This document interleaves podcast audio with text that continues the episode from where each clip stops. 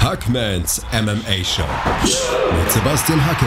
Auf meinsportpodcast.de. Hallo da draußen, mein Name ist Sebastian Hackel, manche nennen mich auch Hackman und ich begrüße euch ganz herzlich zu meinem neuen MMA Podcast. Viele der Hörer kennen mich sicherlich, andere vielleicht aber auch nicht und genau deswegen möchte ich mich kurz vorstellen und es liegt mir auch sehr am Herzen zu erklären, warum ich in diesem Podcast ausgerechnet über Kampfsport bzw. meinen Lieblingskampfsport MMA sprechen möchte. Zunächst mal zu meiner Person. Ich bin 39 Jahre alt, seit acht Jahren verheiratet und ich bin der glückliche Papa von zwei wunderschönen Mädchen. Das ist aber nicht der Kern dieses Podcasts. Da geht es um andere Dinge. Neben meiner Familie und meinem Freundeskreis gibt es nämlich drei Dinge, die mein Leben stark geprägt haben. Wrestling, heutzutage auch gern Sports Entertainment genannt, Kampfsport und Training, also sowohl Kampfsport als auch Fitnesstraining. Aber der Reihe nach, wir fangen ganz vorne bei Adam und Eva an. Ich war von 2009 bis 2013 als professioneller Wrestler aktiv und verdiene mittlerweile mit meinem Hobby meinen Lebensunterhalt. Für den Sender Max kommentiere ich jede Woche WWE Raw, aber auch das Entertainment-Format Wipeout. Das ist so eine Art Takeshis Castle, nur mit mehr Wasser. Für Pro7 Max war ich auch bereits als Moderator für die Übertragungen der deutschen MMA-Liga GMC im Einsatz. GMC kennen vielleicht auch die einen oder anderen German MMA Championship. Das ist mit die größte Liga in Deutschland, wenn es um Mixed Martial Arts geht. Mixed Martial Arts, also MMA, kommentiere ich hauptsächlich für The Zone. Beinahe wöchentlich bin ich hier eine der deutschen Stimmen für UFC und Bellator Events. Das ist ein absoluter Traumberuf in meinen Augen, den ich unglaublich gerne mache und für nichts auf der Welt eintauschen würde. Extrem zufriedenstellend und ich betrachte mich als äußerst privilegiert, dass ich das machen darf. Ich arbeite seit zehn Jahren beim Fernsehen und habe unter anderem für Eurosport, Pro7, Tele5, Maxdome oder auch Sky gearbeitet. Vor meiner Karriere als Kommentator war ich jedoch zehn Jahre lang Justizvollzugsbeamter. Im Zuge dieser Tätigkeit entdeckte ich den Spaß am Kampfsport. Ich machte damals als Justizbeamter die Ausbildung zum Polizeieinsatztrainer. Zudem bin ich auch Ausbilder für waffenlose Selbstverteidigung, für Messerabwehr und diverse andere Dinge, die in Einsatzfällen so nötig und angebracht sind. Während meiner Zeit bei der Justiz war ich oft in körperliche Auseinandersetzungen verwickelt. Könnt ihr euch vielleicht vorstellen, im Knast, da gibt es natürlich Schlägereien, da gibt es körperliche Gewalt, manchmal auch Übergriffe. Fitness- und Kampfsportfähigkeiten halfen mir dabei jedoch logischerweise oft aus der Patsche. Heutzutage ist mein Leben zwar etwas ruhiger geworden, Gott sei Dank, aber seit gut einem Jahr trainiere ich Brazilian Jiu-Jitsu und ich habe auch schon mein erstes Turnier gekämpft. Das nächste Ziel ist Blaugurt zu werden und ja, das verfolge ich mit Leidenschaft. Momentan muss das Ganze zwar etwas Pause machen, Ihr wisst, aufgrund der aktuellen Situation ist es ja verboten bzw. angeraten, sich nicht mit Leuten zu treffen und sich da gegenseitig in den Mund zu schwitzen, aber irgendwann geht das auch wieder weiter. MMA-Fan bin ich seit den 90er Jahren. Ähm, ihr müsst euch das so vorstellen. Damals musste mir mein Vater die Tapes noch aus der Videothek besorgen. Mittlerweile kann man dieses Hobby ja wesentlich entspannter genießen, wenn man für wenig Geld UFC Fight Pass oder der Zone abonniert. Man ist zwar in gewisser Weise noch immer ein Außenseiter, aber eins dürfte mir glauben, in meiner Jugend, da wurde man als Freak bezeichnet, wenn man so ein Hobby hatte. Also damals Ken Shamrock, Hoyce Gracie, das waren so meine Anfänge.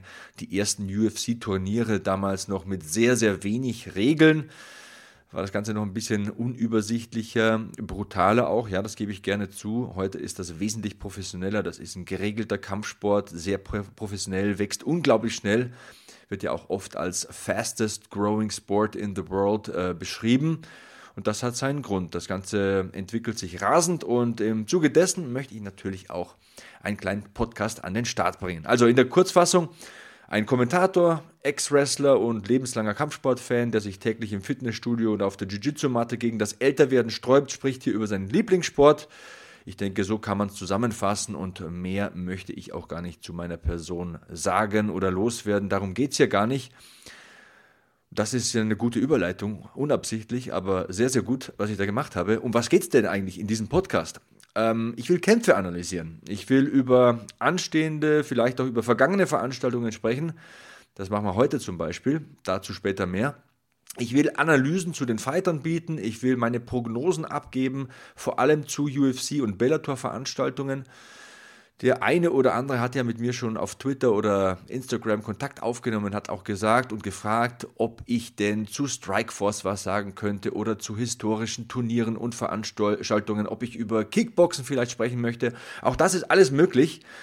Ähm, wie gesagt, Prognosen sind so ein Ding. Ich möchte über Regeln, über Trends, über Entwicklungen sprechen. Aber am wichtigsten ist mir, ich möchte über das sprechen, was euch interessiert. Ich möchte eure Fragen beantworten. Ich möchte, dass ihr hier Themen serviert bekommt, die euch Spaß machen. Und deswegen fordere ich euch dazu auf, ähm, Kontakt aufzunehmen mit mir. Ähm, per Twitter, per Instagram. Ich bin überall at Sebastian Hackel. Also Sebastian kann, glaube ich, jeder schreiben. Hackel ohne E. Und hey, fällt mir gerade spontan ein, lasst uns doch einen Hashtag benutzen.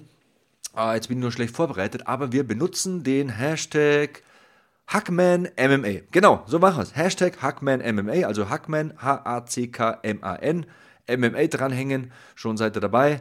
Schreibt mich an auf Twitter oder Instagram, benutzt diesen Hashtag, dann weiß ich genau, dann kann ich sofort filtern, was ist eine MMA-Frage, wo geht es um Wrestling, wo geht es um Fernsehen, wo geht es um Training. Und das macht mir das Ganze dann ein bisschen einfacher. Und ja, dann sprechen wir doch über anstehende Veranstaltungen. Wir können auch recappen, also altes wieder aufrollen, nochmal neu analysieren und so weiter und so fort.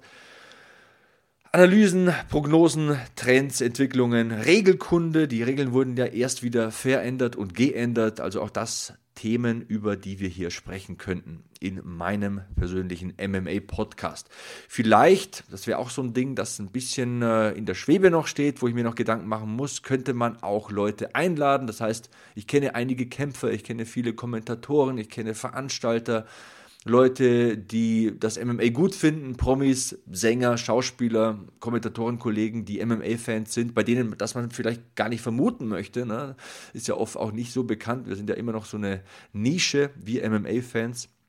Und ähm, für heute habe ich mir Folgendes vorgenommen. Aufgrund der aktuellen Corona-Situation ähm, bleibt mir nichts anderes übrig, als über die vergangene UFC Fight Night zu sprechen. Die wurde ja unter Ausschluss der Öffentlichkeit abgehalten. Es war die Fight Night Lee gegen Oliveira. Es gab fünf Hauptkämpfe. Um die möchte ich mich heute ein bisschen kümmern, um die möchte, über die möchte ich heute ein bisschen sprechen und mit euch analysieren. Zum äh, Thema Coronavirus, äh, ja, es ist ja das beherrschende Thema schlechthin momentan, vielleicht noch ein paar Worte. Überall in den Medien wird ja weltweit darüber berichtet, diskutiert. Die sozialen Medien sind voll davon und äh, die Podcasts natürlich auch. Umso wichtiger ist es, glaube ich, dass man auch mal über andere Dinge spricht, die einem Spaß machen, die einen begeistern, die einem ein Lächeln auf die Lippen zaubern. Dazu später auch nochmal mehr.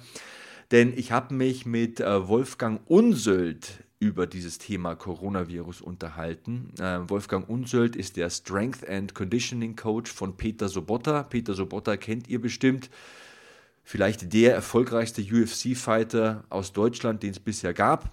Und sein Konditionstrainer hat sich eben auf eine Studie der Universität von Kalifornien bezogen. Die University of California ist in Irvine und hat die Auswirkungen der Nachrichten in den Tagen des Bombenanschlags auf den Boston Marathon untersucht, und zwar im Vergleich zu den Auswirkungen der tatsächlichen Anwesenheit beim oder in der Nähe des Bombenanschlags. Das Ergebnis war faszinierend. Wer mehr als sechs Stunden an Nachrichten und Meldungen zu diesem Anschlag konsumiert hat, hatte ein höheres Risiko für posttraumatische Stresssymptome als jemand, der tatsächlich anwesend war. Das müsst ihr euch mal vorstellen. Jemand, der nur darüber Nachrichten hört, ist gestresster als jemand, der die Bombe explodieren hat hören in seiner Nähe zum Beispiel. Das finde ich total faszinierend und das zeigt uns, dass der Konsum von Nachrichten in Zeiten einer Krise, vor allem der übermäßige Konsum, zu Einschränkungen führt, äh, zu Angst und Stress. Und ihr wisst vielleicht, Angst und Stress sind Hirnkiller. Da wird äh, Cortisol ausgeschüttet, da wird sogar das Immunsystem geschwächt. Und das Immunsystem kann man natürlich stärken, indem man viel schläft, indem man den Darm nicht ärgert, gute und gesunde Sachen isst. Aber, und jetzt kommt mein Punkt, Lachen stärkt das Immunsystem. Freude stärkt das Immunsystem, wenn man an etwas Spaß hat, ähm, sich durch etwas Spaß bereitet. Es gibt Studien der Genotologie, das ist die Lachforschung, nicht lachen oder vielleicht doch, am besten wäre es wahrscheinlich, und die bestätigen das. Wer kräftig lacht, stärkt stundenlang das Immunsystem. Ein kräftiges Lächeln ist ungefähr so stark wie die Zufuhr von Zink, von Vitamin B6 oder Vitamin B12-Tabletten, ist gut für unser Immunsystem. Also, was lernen wir daraus?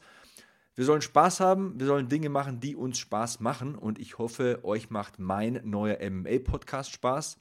Und gleich spreche ich ein bisschen über die UFC Fight Night Lee gegen Oliveira. Ich bin Sebastian Hackel und ich würde mich verdammt freuen, wenn ihr dran bleibt.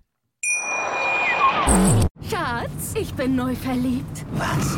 Da drüben. Das ist er. Aber das ist ein Auto. Ja, eben. Mit ihm habe ich alles richtig gemacht. Wunschauto einfach kaufen, verkaufen oder leasen. Bei Autoscout24. Alles richtig gemacht. Weiter geht's mit Hackmans MMA Show hier auf meinsportpodcast.de. Ich möchte mich nun der Analyse zur UFC Fight Night Lee gegen Oliveira widmen. Wir hatten da fünf Hauptkämpfe, fünf Kämpfe auf der Main Card. Und beginnen möchte ich mit dem Eröffnungskampf im Leichtgewicht zwischen Francisco Trinaldo und John McDessie. Francisco Massaranduba Trinaldo da bleiben wir vielleicht gleich mal stehen. Was heißt denn das eigentlich, Massaranduba? Ich habe da mal ein bisschen recherchiert. Massaranduba ist eine Baumart in den brasilianischen Wäldern und die ist besonders hart. Also das Holz ist besonders hart und äh, das passt zu diesem 41 Jahre alten Routinier wie die Faust aufs Auge.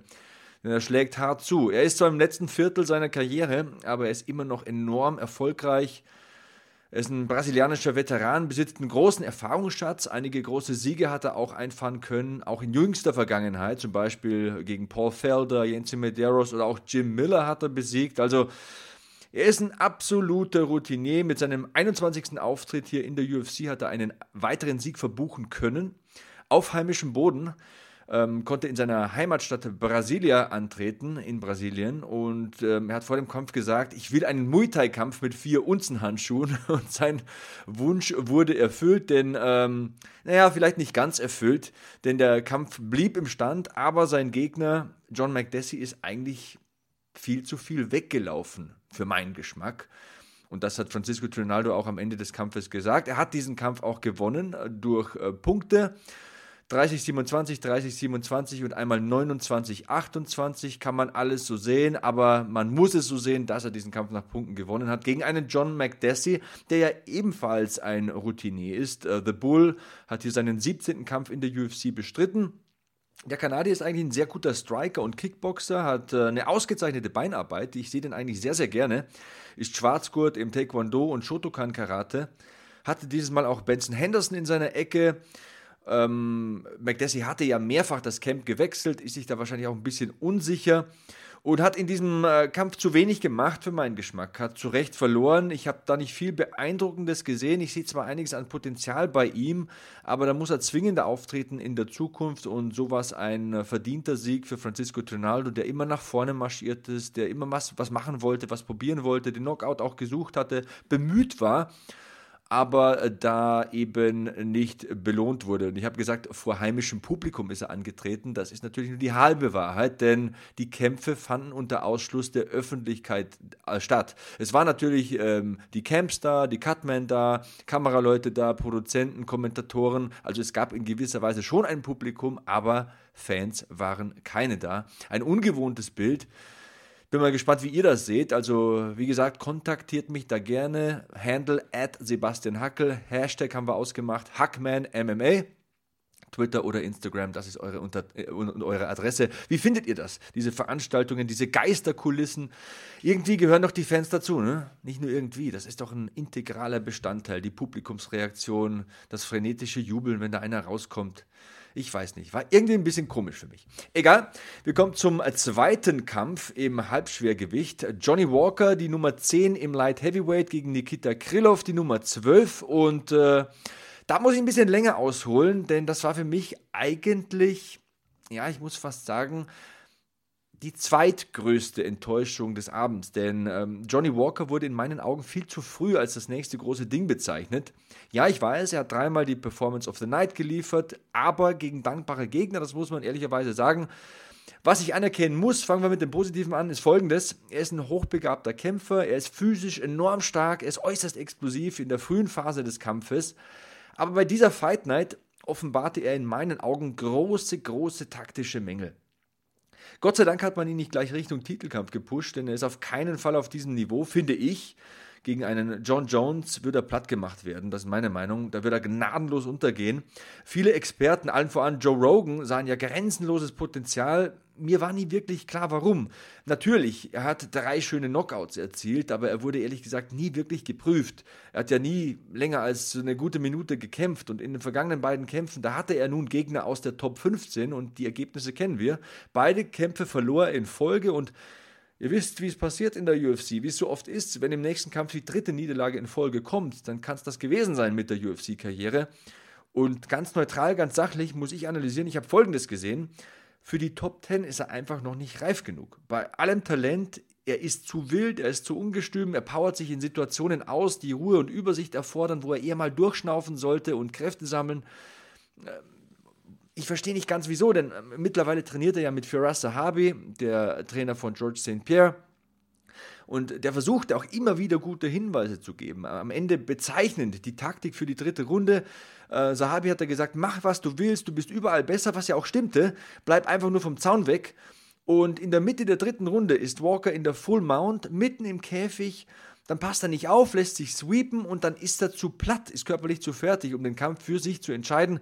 Krylov macht's wie ein echter Routinier, bleibt einfach in der Guard bzw. Halfguard, verwaltet den Kampf wie ein erfahrener Mann das eben machen muss in dieser Situation. Und man hat gesehen, ähm, Johnny Walker, der 27-Jährige, hat deutliche Schwächen. Ich muss ihm sogar teilweise Un Unvernunft unterstellen, denn wer sich bei einer Siegesfeier die Schulter auskugelt, äh, der ist nicht unbedingt professionell. Also der Junge muss da noch ein bisschen erwachsener werden, der hat so viel Potenzial, der ruft da nicht genug ab. Und äh, ein paar Worte vielleicht auch noch zu Nikita Krylov. Das ist ein schnörkelloser, geradliniger Mann, der hat alles gesehen in seiner Karriere, ist stark im Stand, im Grappling eigentlich eher durchschnittlich, aber er hat diesen Kampf nach Hause gefahren, er hat diesen Kampf gewonnen und ähm, das war ja über die Punkte nicht unbedingt wahrscheinlich, denn beide haben insgesamt 54 Kämpfe bestritten, also das mal eine kleine Statistik, die ich da ausgegraben habe. Und jeder der beiden hatte bis zu diesem Kampf jeweils nur einmal über die volle Distanz gekämpft. Und ich glaube auch mit diesem Mindset ist Johnny Walker in diesen Kampf gegangen. Er hat gesagt, den pumpe ich weg, ich mache es wie immer, erste Runde, Knockout, so, Mund abputzen, weitermachen, wer ist der nächste Gegner? Und das war eben die Nummer 12 der Welt, das war noch nicht mal Top-10-Niveau. Und da hat er einfach gesehen, da muss man anders rangehen an den Kampf. Natürlich kannst du da mal, da mal wie The Bat out of Hell, wie die Amerikaner so schön sagen, aus der Ecke kommen und den Knockout versuchen, aber du darfst dich nicht bedingungslos auspumpen, du darfst deine, deine Explosivität, von der lebt er ja, nicht in aussichtslosen Momenten verschwenden. Und genau das hat er gemacht, hatte am Ende einfach nichts mehr zu bieten, hatte da nichts mehr auf der Pfanne und äh, auch wenn Krylov nicht viel Schaden gemacht hat, es hat einfach gereicht. Das war Octagon-Kontrolle, das war ähm, das bessere Grappling. Er hat mehr Treffer gelandet, er hat ähm, den Kampf dominiert und zu Recht den Kampf für sich entschieden. Jetzt werden sicher viele Johnny Walker-Fans da draußen sein und auch ein bisschen die Stirn runzeln und ein bisschen kritisch das Ganze sehen, was ich hier sage. Ich war jetzt vielleicht sehr kritisch, weil ich mir viel erwarte von Johnny Walker. Wie gesagt, 27 Jahre alt, solche Fähigkeiten, so ein Körper und jetzt zum zweiten Mal in Folge eine Leistung, die ihm eigentlich nicht gerecht wird und ähm, wo er seinem Coach auch nicht gerecht wird. Für Russell Harvey hatte da ganz andere Dinge von ihm gefordert. Wenn ihr das anders seht, dann äh, gerne her damit mit äh, dieser Meinung. Ähm, Sebastian Hackel, Twitter, Instagram, den Rest kennt er. Und der nächste Kampf wiederum, über den habe ich sehr viel Positives zu sagen. Ähm, da gab es ja dieses Duell im Leichtgewicht zwischen Renato Moicano und Damir Hadzovic. Und ähm, ja, da muss ich ganz andere Worte verwenden und einen ganz anderen Ton anschlagen, denn hier hat ein neues Kapitel äh, begonnen für einen eigentlichen Federgewichtler, der nun im Leichtgewicht unterwegs zu sein scheint, Renato Moicano. Er will hier im Lightweight noch erfolgreicher sein. Auch für ihn war es ein Heimspiel. Er kommt auch aus Brasilia, der Hauptstadt Brasiliens. Es war kein Publikum da, aber ihr wisst, was ich meine. Er hatte natürlich nicht diese Anreise und so weiter. Ähm, hat in den vergangenen Jahren viel in Florida trainiert mit dem American Top Team und bei diesem Kampf ein absolutes Exempel statuiert, in meinen Augen. Also diese Transition Richtung Rücken war der nackte Wahnsinn. Ähm, passiert da die Guard gegen den Uhrzeigersinn, ich sehe es noch so richtig vor mir, Body Triangle, zack, klatschte den Rear Naked Choke drauf, eine Bilderbuch-Submission und am Ende auch der Call-Out, alles stimmig. Er ist die Nummer 7 im Federgewicht und fordert nun die Nummer 7 im Leichtgewicht heraus. Paul Felder, den Kampf will er. Würde ich sehr, sehr gerne sehen, tatsächlich. Äh, Paul Felder hatte ja zuletzt diese Wahnsinnsschlacht gegen Dan the Hangman Hooker. Ein Kämpfer, den ich sehr gerne sehe. Den Kampf durfte ich auch kommentieren. Hat richtig Spaß gemacht. Fünf mal fünf Minuten über die volle Distanz das Teil. Und ja, das wäre ein super Kampf. Auf der anderen Seite stand Damir Hadzovic, äh, dem ich überhaupt nichts vorwerfe. Äh, ehemaliger Bodybuilder mit unglaublichem definierten Körperbau. Ähm, kommt aus Dänemark, aus Kopenhagen, hat allerdings bosnische Wurzeln und der Mann ist ein harter Knochen, der hat sehr viel Herz, das ähm, spreche ich ihm nicht ab. Hat sich extra, extra in England auf diesen Kampf vorbereitet, äh, isolierte sich da komplett, nahm die Vorbereitung sehr ernst. Hier gibt es eigentlich keine Kritik von mir. Er war gut vorbereitet, aber Renato Moicano ist einfach Weltklasse ist um Klassen besser als ein Damir Hadzovic und äh, das hat man in jeder Sekunde des Kampfes gesehen. Und da muss man auch mal, ja, da zahle ich gerne drei Euro ins Phrasenschwein, die Kirche im Dorf lassen. Damir Hadzovic hat da einfach einen Gegner vor sich gehabt, den er nicht besiegen konnte in meinen Augen. Also Grappling, Striking, Erfahrung, Dynamik, all das sprach für Renato Moicano, der da ich wiederhole mich gerne nochmal, ein Exempel statuiert hat. Das hat richtig Spaß gemacht.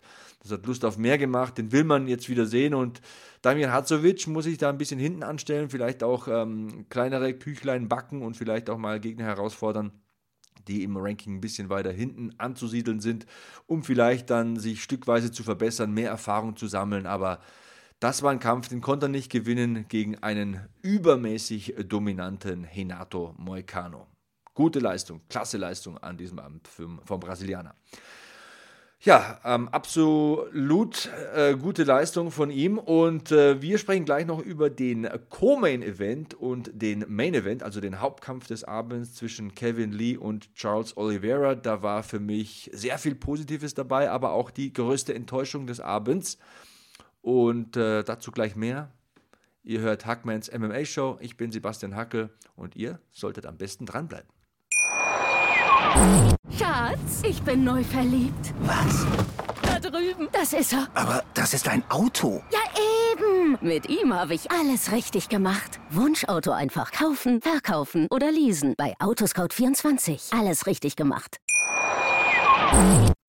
So, Zeit für den Main Event of the Evening. Ich liebe es ja, wenn Bruce Buffer das sagt. Dieses Mal war es, glaube ich, Joe Martinez bei der UFC Fight Night. Lee gegen Oliveira in Brasilia, Brasilien. Und äh, ja, darüber sprechen wir jetzt gleich noch ein bisschen. Die Hauptkämpfe dieser Fight Night hier bei Hackmans MMA Show auf meinsportpodcast.de. Wir beginnen mit dem Co-Main Event im Weltergewicht in der Gewichtsklasse bis 77 Kilogramm zwischen Damien Meyer und Gilbert Burns. Ähm, Damien Meyer, über den könnte ich einen extra Podcast eigentlich mal machen. Das wäre eine gute Idee, denn äh, ich liebe Damien Meyer, muss äh, mich tatsächlich bekennen als äh, Damien Meyer-Fan. Einer der besten Grappler der UFC-Geschichte in meinen Augen, vielleicht der beste. Seine Backtakes legendär, ähm, wenn man an den Kampf gegen Ben Askren zum Beispiel denkt, also einen Ausnahmeringer auf Olympianiveau, wie er den am Boden fertig macht mit einem Rear Naked. Wahnsinn. Unglaublich viele Siege durch Aufgabe hat Damien Meyer in seiner Karriere erzielt. Äh, ging mit einer Serie von drei Siegen in Folge in diesen Kampf als ein Mann, der über 40 Jahre alt ist, also zu den älteren Semestern in der UFC-Weltergewichtsdivision gehört.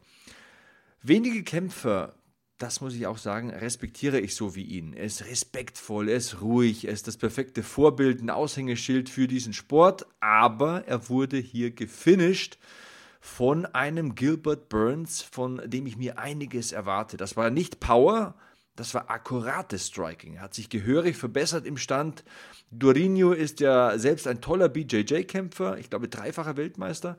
Ähm, aber seine Power und vielmehr sein exaktes Striking wurden hier offensichtlich. Also dieser Haken, das war erste Sahne zieht somit in die Top 10 im Weltergewicht ein und man muss ihn auf jeden Fall auf der Rechnung haben.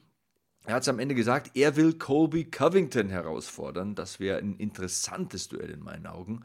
Colby Covington ist ein sehr, sehr starker Ringer, ein Mann, der eine hohe Pace an den Tag legt und dich die ganze Zeit beschäftigt, mit Schlägen eindeckt, ein gutes Cardio mitbringt. Da würde ich doch mal sehen wollen, wie Gilbert Burns damit zurechtkommt, ob er da Löcher findet für Striking, um Treffer zu landen mit seiner Kraft, mit seiner Durchschlagskraft.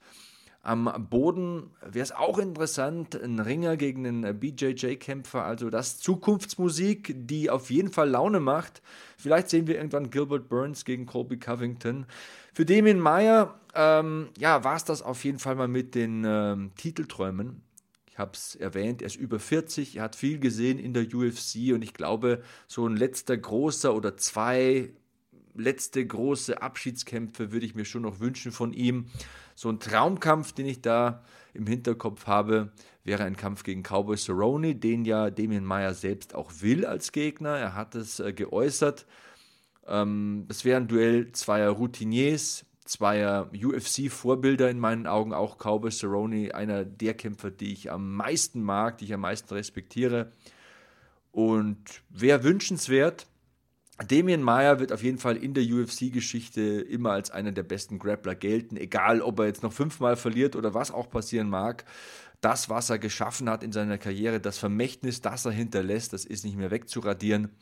Ein äh, Brazilian Jiu-Jitsu Aushängeschild, wie ich meine. So, das war der Co-Main Event. Sieg von Gilbert Burns nach diesem Haken und dann Ground and Pound.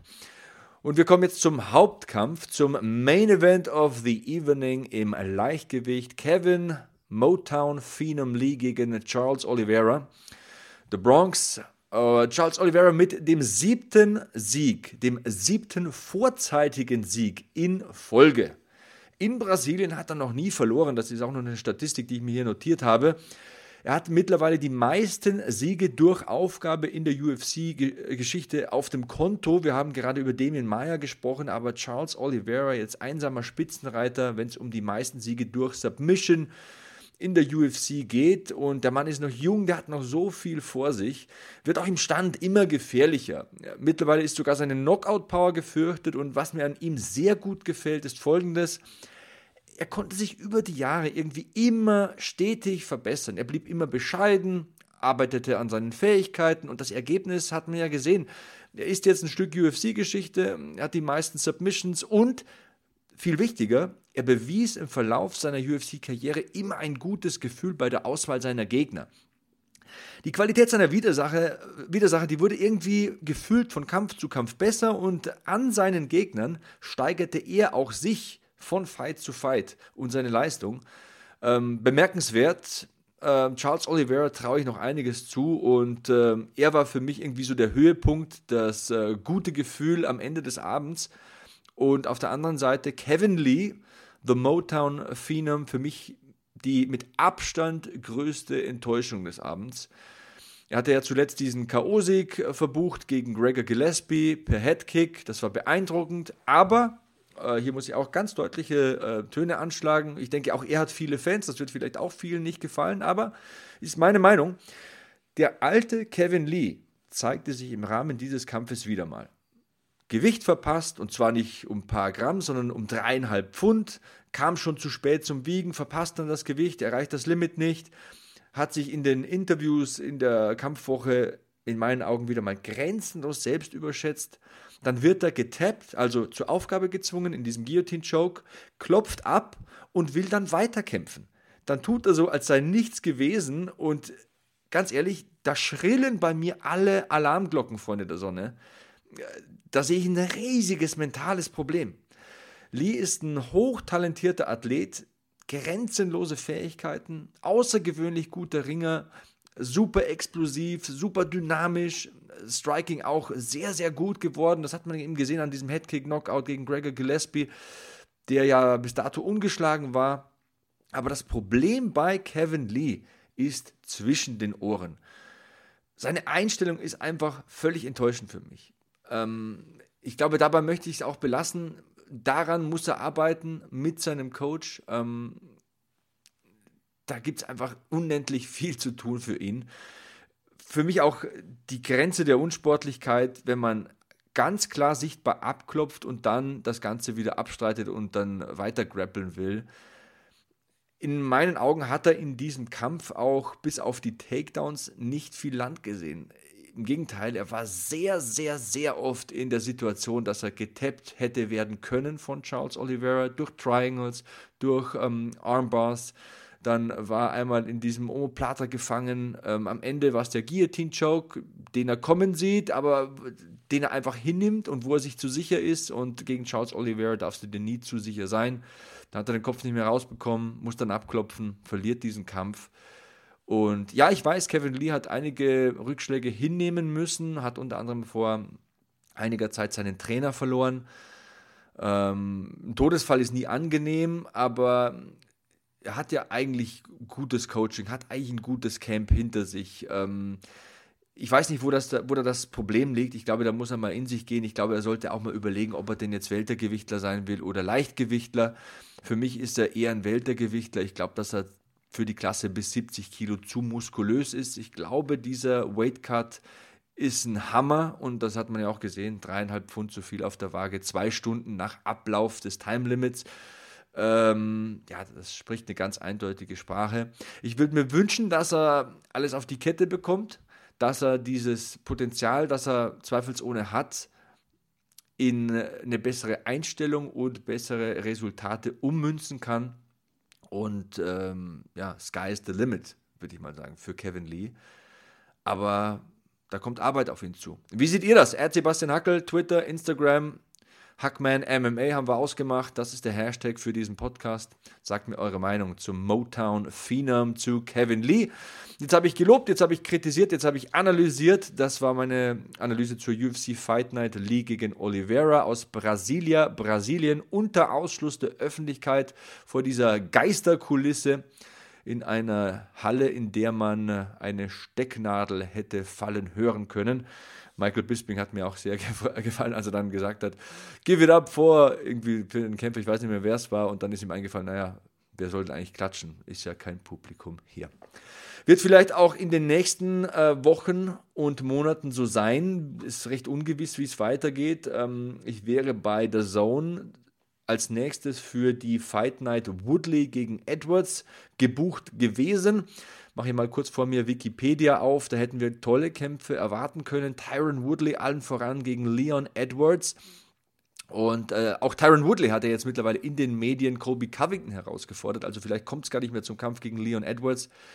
Ähm, wir werden sehen. Sehr viel Ungewissheit, die da vor uns liegt. Dann hätte mein Kollege Andreas Kraniotakis demnächst Ngannou gegen Rosenstreuk kommentiert. Das wäre interessant geworden. Also zwei absolute Knockout-Maschinen, beide an die 120 Kilo schwer, K.O.-Potenzial noch und nöcher. Und äh, das gilt auch für die Fight Night, die darauf gekommen wäre. Ich glaube, Mark Bergmann hätte das kommentiert. Overeem gegen Harris. Walt, the Big Ticket Harris, ist also zurück hatte ja diese Geschichte, dass seine Tochter entführt wurde und dann mittlerweile gibt es ja auch die traurige Gewissheit, sie wurde ähm, entführt und ermordet. Also ich glaube, die ganze MMA-Welt ist hinter Walt Harris den Mann hat man ganz fest ins Herz geschlossen. Sowas hat niemand verdient und es wäre interessant zu sehen, wie er zurückkommt gegen einen Mega-Routinier. Alistair Overeem, ich bitte euch, ein Stück Pride, ein Stück K1, ein Stück Strikeforce und UFC-Geschichte. Ähm, also auf dem Heavyweight Mount Rushmore ist er bei mir auf jeden Fall, Alistair Overeem. Aber das alles steht in der Schwebe. Und äh, was uns auch noch in den nächsten Wochen bevorsteht, das sind die Infos zu UFC 249. Potenziell, potenziell bisher der Kampf des Jahres, Habib gegen Ferguson. Ähm, in den Schatten lauert ja auch noch ein gewisser Conor McGregor der auch geäußert hat in den vergangenen Tagen, dass er wieder kämpfen will und der dann wohl gegen den Sieger dieses Titelkampfs im Leichtgewicht antreten würde in der Zukunft. Das ist alles sehr viel hätte, hätte, Fahrradkette, sehr viel Unwägbarkeiten.